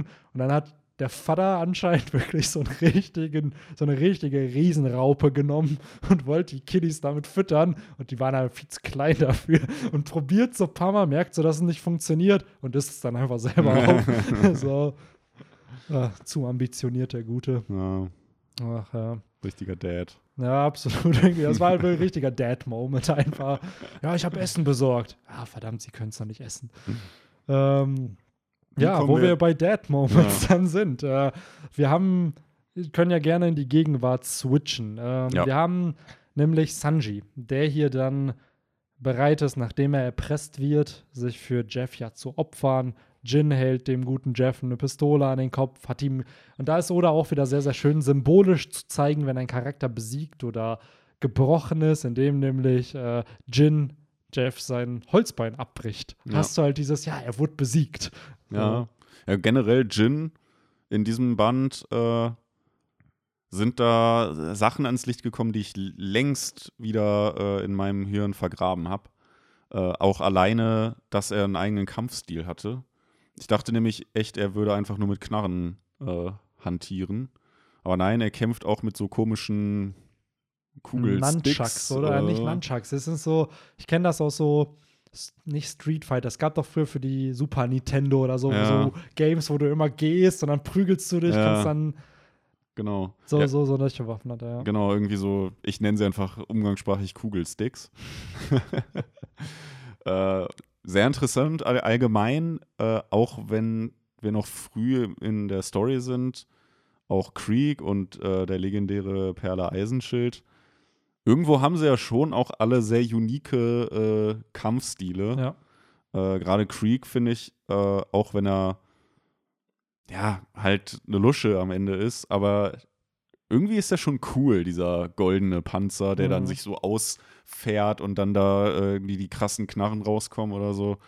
Also ich finde eigentlich, da hat Oda einen coolen äh, Design-Move gebracht. Das muss man Oda auch lassen. Character Design kann er halt einfach. Er weiß halt, was er einem Charakter visuell geben muss, um auf seine Persönlichkeit hinzuweisen. Und bei Dawn Mhm. Creek hast du schon richtig gesagt, diese Rüstung ist halt ausschlaggebend und gleichzeitig auch ein sehr uniker Kampfstil für so, seien wir ehrlich, einen sehr vergesslichen Charakter. Ja. Weil Don Creek wird in der Gegenwart, ich weiß gar nicht, wann Don Creek das letzte Mal im Manga erwähnt wurde, aber Wird er überhaupt danach nochmal ich erwähnt? glaube, der wird noch mal, als Ruffy sein Kopfgeld kriegt, wird er noch mal erwähnt, sein erstes. Wahrscheinlich, und wo danach- dann so die Gegner runtergezählt Genau, wurden, so ne, die, Ruffy und die hat er besiegt. aber Ja. danach, glaube ich, wird Don Creek nie wieder erwähnt. Nee. Und ähm, hier aber auch da, sehr cool. Die Don Creek finde ich auch mit diesem Schild hat er ja, dann hat er diese Kugeln oder diese Dornen, die er abschießt. Jo. Der hat halt dieses Giftgas, Shurikens, diese, was war das? Kein Dreizeig, es war ja so, eine, so ein Speer, der explodieren kann. Also der hat schon ein cooles Arsenal an Waffen da eigentlich. Der war so ein bisschen äh, die Vorstufe von Frankie. Wahrscheinlich, ja. äh, Frankie auf Wish bestellt. Ja, ist echt so. So ein cheaper Frankie Ja. einfach. Daher, ja, an sich finde ich Don Creek vom Character Design auch cool. Gerade auch im East Blue würde ich sogar sagen, von den Gegnern her mein Lieblingsdesign irgendwie, Mhm. weil du einfach merkst, dass da einfach sehr viel Kreativität und äh, ja, ja, wie soll man es nennen, so Bedachtheit irgendwo drin. Also Oda hat jetzt nicht random einfach ein Design gewählt, sondern schon was, was charakterlich zu ihm passt. Genau, du sprichst es an. Äh, der Charakter, der ja ein ziemlich mieser ist und äh, dem stehen zwar einen, einen Black oder einen Arlong oder selbst ein Buggy ja auch in nichts nach, aber Creek war irgendwie schon so die unsympathischste Sau Ja. am East Blue Himmel, würde ich sagen. Ähm, der ja, äh, ja seine Mates auch jetzt in dem Fall ja zum Beispiel Jin auch zu, zu Sachen zwingt und ihn dann ja auch danach runter beleidigt, weil er das halt nicht, nicht äh, macht. Ähm, die schon irgendwie für seinen schlechten Charakter äh, sprechen. Und er ist halt auch ein schlechter Verlierer, ne? Also er bezeichnet sich ja als der krasseste Pirat der Grand Line, ist da ja aber kläglich gescheitert, will das aber auch einfach nicht einsehen, Ja, scheinbar. der Pate des East Blue, ey. Ja, genau. Das ist einfach so ein Titel, der heute aber nichts bedeutet. So. Ja, da wird sich äh, Badge zu Tode lachen, wahrscheinlich. Absolut, ey, absolut. Vielleicht haben die ja sogar äh, mal irgendwelche Familienkriege, wenn man so ja, will. wer weiß, ne? Bei- Aber allein bei die Badge war es ja Tatsache, so, der ist ja irgendwie zum, ich glaube, West Blue kam er. West Blue, genau. Da hat er irgendwie die fünf anderen Großfamilien oder Im so. Endeffekt hat er den Don Corleone gemacht genau, in One Piece, richtig, ne? richtig. Und die anderen Families da ermordet. Aber auch da, ne? So ein Capone Badge ist heute noch relevant, wohingegen ein Don Creek Ja. auf der ersten Hälfte der Grand Line gescheitert ist. Und klar, die Grand Line ist ein sehr, sehr gefährlicher Ort. Man darf es auch nicht unterschätzen, aber das zeigt ja, wie du schon sagst, auch was für eine Lusche er einfach ist. Ja. So, Character Design hin oder her. Der Mann hat meiner Meinung nach keine großen Redeeming Qualities, weil Nee. klar, ein Buggy nutzt auch, zerstört auch eine Stadt, greift auch irgendwie andere an, aber Buggy, auch wenn er es vielleicht nicht immer zugeben will, dem ist seine Crew halt wichtig. So, und einem Arlong, auch wenn Arlong der krasseste Rassist einfach ist. Und die Crew, äh, der Crew ist auch Buggy wichtig, wie man in ähm, den Co äh, Cover-Stories Absolut, in der sieht. Cover-Story, aber auch im Impel Down. Die haben sich ja wirklich Gedanken gemacht, ob die den aus dem Impel Down aus helfen sollen. Mhm. So. Haben sie dann am Ende natürlich nicht gemacht, aber sie haben drüber nachgedacht. Ja, ja. So, und keine Der Ahnung. Wille zählt, ne? Ja, der Wille zählt. Und bei Arlong auch. Der ist halt klar ein krasser Rassist, aber dem sind halt Fischmenschen wichtig. So, der hat halt trotzdem Prinzipien. Ich habe das Gefühl, Don Creek, der hat keine Prinzipien. Und ich glaube, sowas verachtet man dann auch einfach. Wenn so jemand einfach random agiert so und selbst Leute, die ja mit ihm verbündet sind, dann halt angreift und attackiert. Ja, also bei Creek kam mir das auch immer so ein bisschen vor wie so eine Söldnertruppe. Ähm, der hat sie auch immer so von oben herab äh, behandelt und zum Beispiel bei einem Arlong, der hat ja schon Kiss und Schwarzgurt und äh, Okta ja schon als seine Bros halt Ja, auch absolut. angesehen. Ne? Und, Das ist ja auch äh, generell in dieser, das hat man dann in der Fischmenscheninsel dann ja auch gesehen, die sind ja viel auf Bro, Bruder Jimbei. Ja, ja, die genau. sind dann schon immer auf dieses Bro-mäßige dann gegangen. Und an sich ein cooler Theme irgendwo. Also, Absolut, ja. Und das hat man hier nicht. Das, finde ich, wird dann auch deutlich durch so Charakter wie Perle, äh, Eisenschild oder, äh, naja, Jin weniger, weil der kriegt ja dann noch sein, wird ja dann noch auf dem Halbwegspfad des Guten ja. geführt. Der hat Prinzipien halt in dieser Genau, Bande, ne? Ja, Einer der wenigen, wenn nicht genau. sogar der einzige, vermutlich. Aber wie wir, glaube ich, in der vorherigen Podcast-Folge schon gesagt haben, Jin ist halt leider der Taubos Ja. der East Blue Saga. Ja. Am Ende, das wird dann wahrscheinlich im nächsten Band passieren, versprechen sie ihm, ja, ja, ja, wir werden uns wiedersehen auf der Grand Line. Und dann haben sie ihn nie wieder getroffen. Ja. So wie Ash, der mittlerweile 17 Mal nach Kanto zurückgekehrt ist, aber immer noch nicht in diesen Vertania-Wald gegangen ist, Ja. um seinen Taubos wiederzusehen. Äh, schlimm. Unfassbar. Wollen wir vielleicht über. Es ist ja ein Battle-Band, muss Ja. man sagen. Es sind unfassbar viele Kämpfe. Alleine ja auch, wenn man ehrlich ist, selbst der Flashback hatte ja seine Kämpfe. Ja. Ähm, und ja, wir haben auch ihn schon häufiger mal angeteased. Einen der krassesten Charakter im One Piece-Universum, wenn nicht sogar der krasseste, auf einer Stufe mit Foxy, dem Silberfuchs. Perle Eisenschild oder im Englischen Pearl The Iron Wall. ja, genau. Der, d- also auch das hatte ich nicht mehr so im Kopf, dass der so ein, ja, ich weiß gar nicht, wie man es nennen soll. Kopffüßler ist es ja nicht. Halt einfach ein Kopf und dann irgendwie so ein Ballkörper unter sich hat. Ich hatte den gar nicht so fett in Erinnerung. Ja, es ist halt ein weirdes Character-Design. Ja. So, man merkt halt, dass Oda da noch ein bisschen einfach ausprobiert hat. Und anscheinend war der Charakter auch nicht so beliebt, weil auch Pearl taucht nie wieder auf nach diesem Arc, wird auch nie wieder erwähnt irgendwie.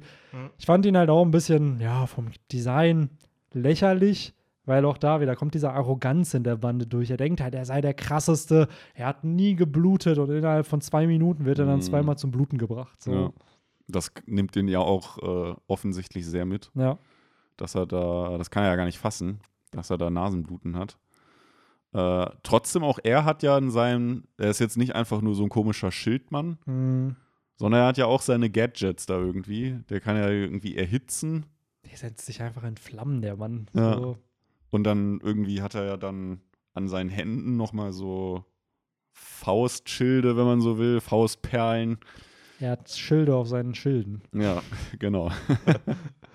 Ach, äh, ach keine Ahnung. Ich finde Pearl mit seinem Jungle Fever lächerlicher Charakter einfach so klar. Damals, als man das mit acht Jahren, neun Jahren bei RTL 2 gesehen hat, boah, krass. Hm. Heute größte Lachnummer der des East Blue wahrscheinlich. Klar, der hat eine Stärke irgendwo, aber ich frage mich echt, woher sich diese Don Creek Piratenbande die Arroganz einfach nimmt, die sie da an den Tag legen in diesem Arc. Tja, ich weiß es auch nicht. Also, sie haben ja diejenigen, die wir da sehen, haben ja immer nur überlebt. Von Aber, den 5000 sind es 100 Stück. Ja, Äh, was ist das? 2%? ja. Immerhin haben sie da einen, äh, nicht so 0815-Typi noch mit, mit Perle. Immerhin ein, ein mit einem Namen. Genau. So, aber ja, der hat ja in dem Arc hier, Sanji hat ihn fertig gemacht. Sanji wird dann leider erpresst von Ja. Jin. Was dann wieder zu einer, finde ich, interessanten Debatte führt, weil ähm, Ruffy ist ja was ähnliches passiert. Auch Ruffy kennt jemanden, der ein Körperteil geopfert hat, um ihn zu retten. Bei Ruffy war es Shanks mit dem Arm, bei Sanji war es Jeff mit dem Bein. Und ich finde es cool, was für ein Pep-Talk der gute Ruffy mit, äh, mit Sanji halt hat, wo er Mhm. meinte so, ey, du sollst dich hier nicht opfern, weil Jeff ist, hat nicht irgendwie sich für dich geopfert, damit du hier jetzt irgendwie random stirbst. Wohin Sanji ja auch erkennt, er muss halt kämpfen und er kann sich nicht einfach erpressen lassen. Ja, dann sehen wir zum ersten Mal auch die, die Moves, die man auch in dem Intro sieht, wo er so, so schön dann irgendwie so äh, Capoeira-mäßig Genau. irgendwie rum. So ein äh, Dreifach-Kick einsetzt. genau. Ja, das waren die Ursprünge von äh, ja, Diable Jean, war Ja. gleich mal seine Signature-Attacke. Ja, stimmt, das ist wirklich das aus dem Anime-Opening, ne? Wo Ja. dann, Genau. wo er den Eddie aus Tekken macht. das ist so. Genau, ja, vielleicht war das ja sogar die Inspiration. Ja, bestimmt. Oda. Also sicherlich so dieses, das hat ja schon ein bisschen was von diesem Capoeira-mäßigen, so die Hände nutzen, um dann die Beine für Kicks zu nutzen. Und Sanji legt ja auch, also klar, er kämpft dann auch, aber ich glaube, dass der auch so leichte Dance-Moves dann halt macht beim Kämpfen. Daher schon Mhm. ganz cool eigentlich angelehnt. Ja, Aber sonst würde ich behaupten, gar nicht, so viel gibt es gar nicht mehr. Wir können noch über den Cliffhanger am Ende reden. Da haben wir halt, äh, ja, dieser MH5-Virus oder das Giftgas, was ja der gute John Creek einsetzen will. Einmal blufft er und setzt Shurikens Mhm. ein. Er macht ein bisschen auf Naruto. Ja. Ähm, und dann am Ende setzt er dieses Giftgas ein, was, ja, wo man sich vor schützen muss. vielleicht hat er das ja auch auf dem Schwarzmarkt von einem gewissen C. Clown Ja, äh, wer weiß. gekauft. Wer weiß.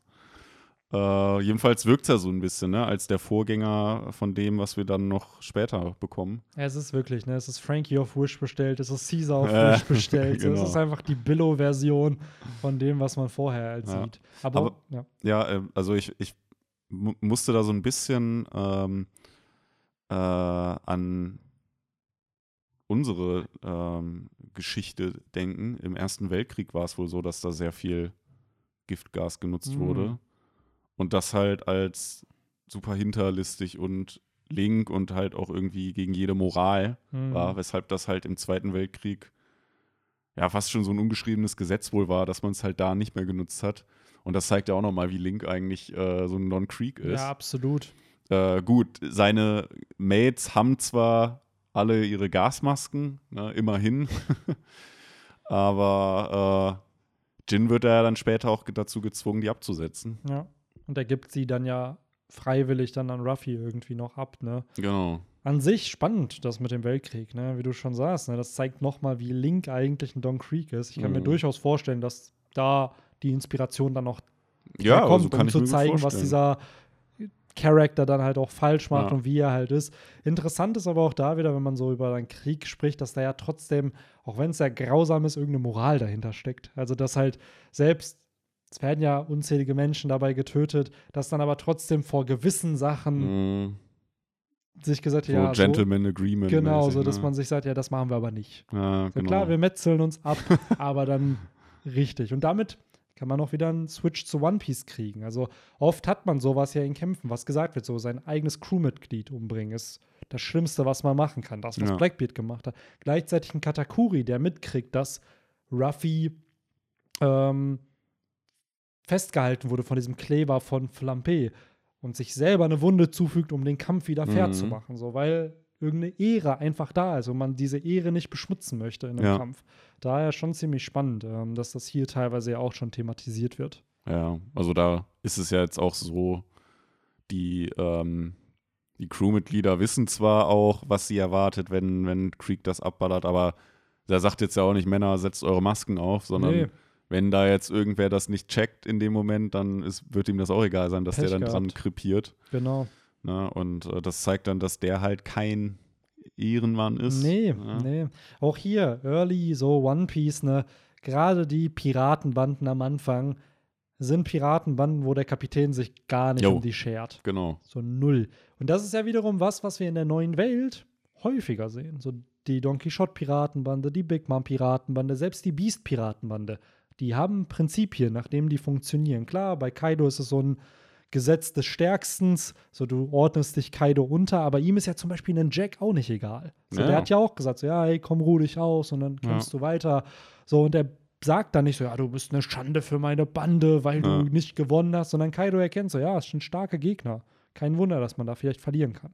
Stimmt. Der einzige äh, von den Banden im East Blue, der da so ein bisschen aus der Reihe tanzt, ist die Fischmenschen. Genau. Würde ich Arlong, sagen. ja. Die haben schon ihre Re Prinzipien und Respekt untereinander. Genau, so diese Bromances, die da am Genau, Laufen sind. genau. Absolut, ne? Aber bei Buggy war es ja zum Beispiel auch so, dass der Ähnlich, halt ja. die Leute weggeballert hat. Ja, Teilweise mit seiner Kanone mit da. seiner Buggy Cannon da. Aber auch da wieder, äh, ich denke mir mal so, der heutige Buggy ist nicht der East Blue Buggy. Ja, So, der hat dann ja auch wieder sein Abenteuer erlebt in der Cover Story und dann später auf der Grand Line wieder. Und klar, wir haben dann noch durch Flashbacks mehr über Buggy erfahren und mittlerweile sympathisiert man mehr mit dem Charakter. Mhm. Aber ja, an sich äh, stimmt, Buggy hatte das auf jeden Fall auch. ja. Ja, aber äh, weiß nicht. Gibt es noch was zu sagen? Ich glaube nicht. An sich viel, viel Kampfkapitel. Viel Kampf, ja. Viel Kampf. Ja. Ein Flashback, der ein bisschen länger geht. Und einen semi-interessanten Cliffhanger, ne, am Ende. So, ja, Ruffy lebt noch, die haben diesen Giftgas, dieses Giftgas überlebt. Und gleichzeitig kommt da ja dann noch mal mehr die Motivation für Ruffy rein, weil er merkt, dass Don Creek seine Bande egal ist. Ja. Und das ist ja wieder ein Wert, der für Ruffy ganz oben wichtig steht. ist. Ja. Das ist so noch wichtiger als König der Piraten zu werden, ist, dass die Nakamas safe sind und dass er die retten kann irgendwie. Und ja, so ein Don Creek beschmutzt sowas und kassiert dann dadurch halt natürlich auch im nächsten Arc. Oder im nächsten Band dann. Im nächsten Band, genau. Ja, also nochmal, bin echt überrascht, wie lange sich das doch hingezogen hat, das Baratie. Ja. Oder auch hinzieht. Ich glaube, das nicht, ist der, nicht negativ gemeint, aber einfach äh, hatte ich gar nicht mehr so auf dem Schirm. ich glaube, das ist sogar wirklich der dritte Band schon. Und im nächsten Mhm. geht es dann zu Ende. Aber das ist ja, der dritte Band genau. schon, wo das, äh, weil ich weiß nämlich auch noch, dass wir beim ersten Band, also Band 5 dann, äh, dass wir da dann gesagt haben, ja, jetzt beim nächsten Mal kommt dann Falkenauge und Genau, so. Ja. genau. Stimmt, der fing, ich glaube, genau, in Band 5 am Ende fängt Baratie dann irgendwie an. Ja, Band 6 und 7 sind dann halt vollständig Baratie und Band 8 ist dann Ende vom Baratie und dann wahrscheinlich der Start von, von vom Arlong Park, das erste Kapitel. Und da merkt man auch interessant, wie Oda das gestaltet hat, dass oft ein Arc endet und am Ende des Bandes fängt der nächste Arc an, um natürlich dann halt die Leserschaft. die äh, Leserschaft da abzuholen, dass man sich genau. sagt, ah verdammt, ich brauche jetzt den nächsten Band, um zu wissen, wie es weitergeht. Ja, oder ist auch äh, Marketing-Genius. Ja, natürlich, natürlich. Cliffhanger gehören und Silhouetten. Hier noch nicht so stark vertreten, aber es wird ja mittlerweile gerade bei Reddit immer wieder drüber gelacht, dass Oda die Silhouettenfrucht verzehrt hat, weil er jedem Charakter da irgendwelche Silhouetten halt gibt. Naja, der, der Schattenmann aus Detektiv Conan, Ja, wenn man so will. das funktioniert anscheinend immer in Mangas und Animes. Lass Ja. einfach irgendeine Silhouette da und die Leute gehen ab. Die dann auch noch irgendwie so ein freches Grinsen Ja. irgendwie mit drin haben. Und lass es ungefähr aussehen wie ein Charakter, den man vielleicht schon kennt. Ja, um da halt die Diskussion oder lass, wie dieses, als der Fake Kozuki Oden da kam.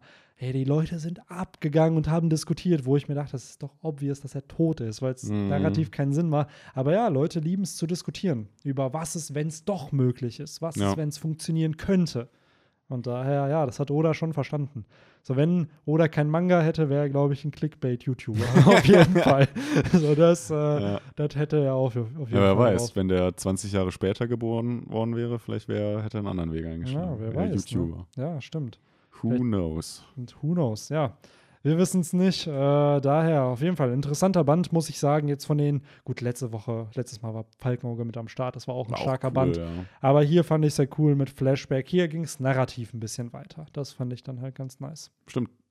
Äh, nur ganz nebenbei, Lysop und Zorro waren nicht in diesem Band vertreten. Stimmt, die sind Die ja mittlerweile schon auf auf dem. Weg. Ne? Ja. Ja, Nami auch nicht. Ja. Das ist auch das erste Mal, dass Oda sowas schon probiert, ne? dass er Mhm. die Bande trennt. Ja. Was ja dann später im, wo war das ab? Boah, wo, war, wo macht das wirklich das allererste? Das ist gut, klar, Timeskip, Sabaody, da werden sie getrennt. So ein bisschen, ja, es fängt ja schon so ein bisschen an bei Whiskey Peak. Stimmt, da gibt er Äh, jedem so ein bisschen seine Aufgabe. Genau. Auf Water 7, wo Sanji mit dem Seezug schon voranfährt, da hätte man Genau. sowas schon in einer kleineren Ja. Version. Und dann halt, was man wirklich, die großen waren ja wirklich Dressrosa und Whole Cake Island, Ja. wo dann 50% der Bande in einem Arc sind und 50% der Bande in Richtig. einem anderen Da war es dann wirklich richtig, ja, verschiedene Arcs, ne? Ja. Aber da hast. muss man auch sagen, Oda hat verstanden, dass er zu viele Protagonisten hat. Ja, Und dadurch dann halt die irgendwo aufteilen muss, weil er sonst nicht genug Zeit hat, jedem genügend Screentime Ja. zu geben. aber auch da, finde ich, kriegt er die Kurve noch ganz gut Finde ich auch. Also gerade Wano ist natürlich, zieht sich lang. Er hat genügend Kapitel am Ende, aber es, man merkt ja schon, dass der Fokus auch oft auf andere Charakter switcht irgendwo Ja. und die Strohbande leidet. Deswegen bin ich auch da.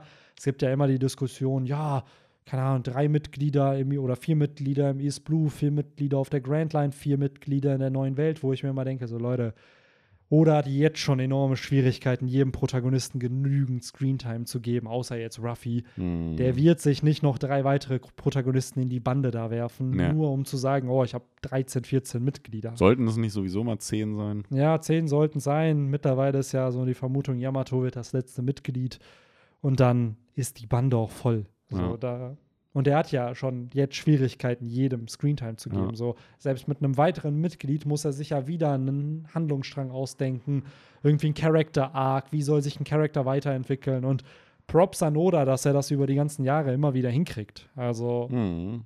weil hier ist es ja wirklich, das ist, du hast Sanji und Ruffy gerade in diesem Arc von der Strohhutbande. Ja. Und im nächsten Arc sind es fünf. So, und in dem Arc darauf auch wieder. Und je größer die Handlung wird, desto mehr Charakter oder Hauptcharaktere kommen dazu, aber ab Brook hab, hat man, glaube ich, schon gemerkt, dass Oda wusste, fuck, es sind zu viele. Weil diese, dieser ganze Plot mit Jimbei, dass er erst 300, spät, 300 Kapitel später Mhm. ein richtiges Bandenmitglied wird, zeigt ja schon, dass, dass Ja. es dass es sich nicht überfüllen wollte. Man sieht es ja auch daran, dass nicht mehr jeder Strohhut äh, wirklich immer einen richtigen Kampf bekommt. Ne? Häufig Ja. sind es dann nur Ruffy, Zorro, Sanji, Ja, vielleicht dann noch irgendwie ein Frankie oder Brooke. ja. Aber so eine Robin, die hat so gut wie nie gekämpft. Nee, jetzt wirklich Wano, würde ich behaupten, wird vor dem finalen Krieg der letzte Arc sein, wo jeder irgendwie krass kämpfen darf. Ja, Und danach, und ich finde, bin da auch, jetzt finde ich es nicht schlecht, nicht jeder Strohhut muss kämpfen. Nö. Also nicht jeder Strohhut hat diese Ambition, stark zu sein. Die sollen sicherlich alle überleben können und ihre Fähigkeiten haben. Aber ganz ehrlich, im finalen Krieg brauche ich nicht eine Nami, die dann gegen was weiß ich wen kämpft. Brauche ich nicht, weil das Ja. ist nicht Namis Job. Namis Job ist nicht zu kämpfen. Ist ja auch immer, ne, wird ja auch immer gerne spekuliert, wer kämpft jetzt gegen wen von der Blackbeard-Bande, weil das sind ja auch im zehn, glaube ich, dann Genau, am Ende. Oder genau. sind es schon, ich weiß gar nicht genau, wie viele sagt Er hat ja diese zehn titanischen Kapitäne da. So. Genau. Von An daher, Klar, so cool, wenn man da für jeden einen hat, ne, wer gegen wen kämpft, aber I don't know. Für mich ist es da auch einfach, weil ich denke mir auch immer so, One Piece, klar, ist ein Shonen, du hast coole Kämpfe, aber es ist halt eben nicht nur Kämpfe. One Piece hat halt so viel mehr zu bieten einfach und daher Ja.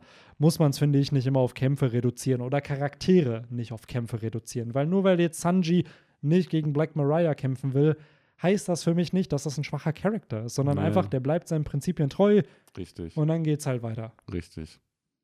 Dieser Band war schon hauptsächlich Kämpfe, Ja. aber das muss halt in einem Schonen auch mal sein. Absolut, gehört ja dazu, zu dem Genre einfach. Genau. Daher, ja, würde ich auch sagen, wir haben, glaube ich, alles besprochen, was in diesem Band hier auftaucht. Victor, falls du das hörst, ich hoffe, wir haben alle deine äh, Notizen mit einfließen deine lassen. Gedanken mit einfließen, dein Gedankengut.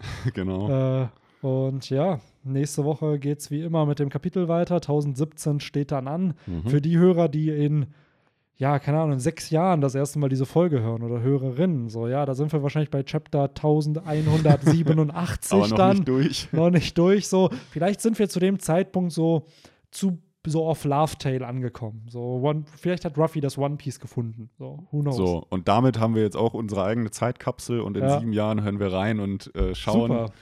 ob, ob du richtig lagst. Ja, und damit schließen sich auch die Themes dieses Podcasts Genau. hier. Ne? Wir gehen whole, ja, wie nennt man das so? Full Circle gehen wir einmal. So, wir kehren zum Anfang zurück. Und wenn Ja. man jetzt noch richtig krass sein will, dann kann man jetzt noch sagen, oder nimmt man Bezug auf den Titel des Manga-Bands, der nämlich der alte Mann heißt und vielleicht sind wir dann schon alte Männer. Wenn One Piece vorbei sind, auf jeden Fall. Wir sind Kinder, als wir angefangen haben, es zu lesen und wahrscheinlich in unseren 30ern, wenn es dann vorbei ist. Also, ja. Ja. Super, dann haben wir auch darüber noch gequatscht. Haben wir da den Full Titel. Circle auch? Ja, so. Und in dem Sinne, äh, ja, euch allen einen guten Start in die Woche. Schönen Abend, falls ihr es am Sonntag hört. Und äh, ja, as always, wir sehen uns. Schönen nächste- Donnerstag, falls ihr es am Mittwoch hört. Genau. So, haut rein. Bis dann. macht's Ciao. gut. Ciao.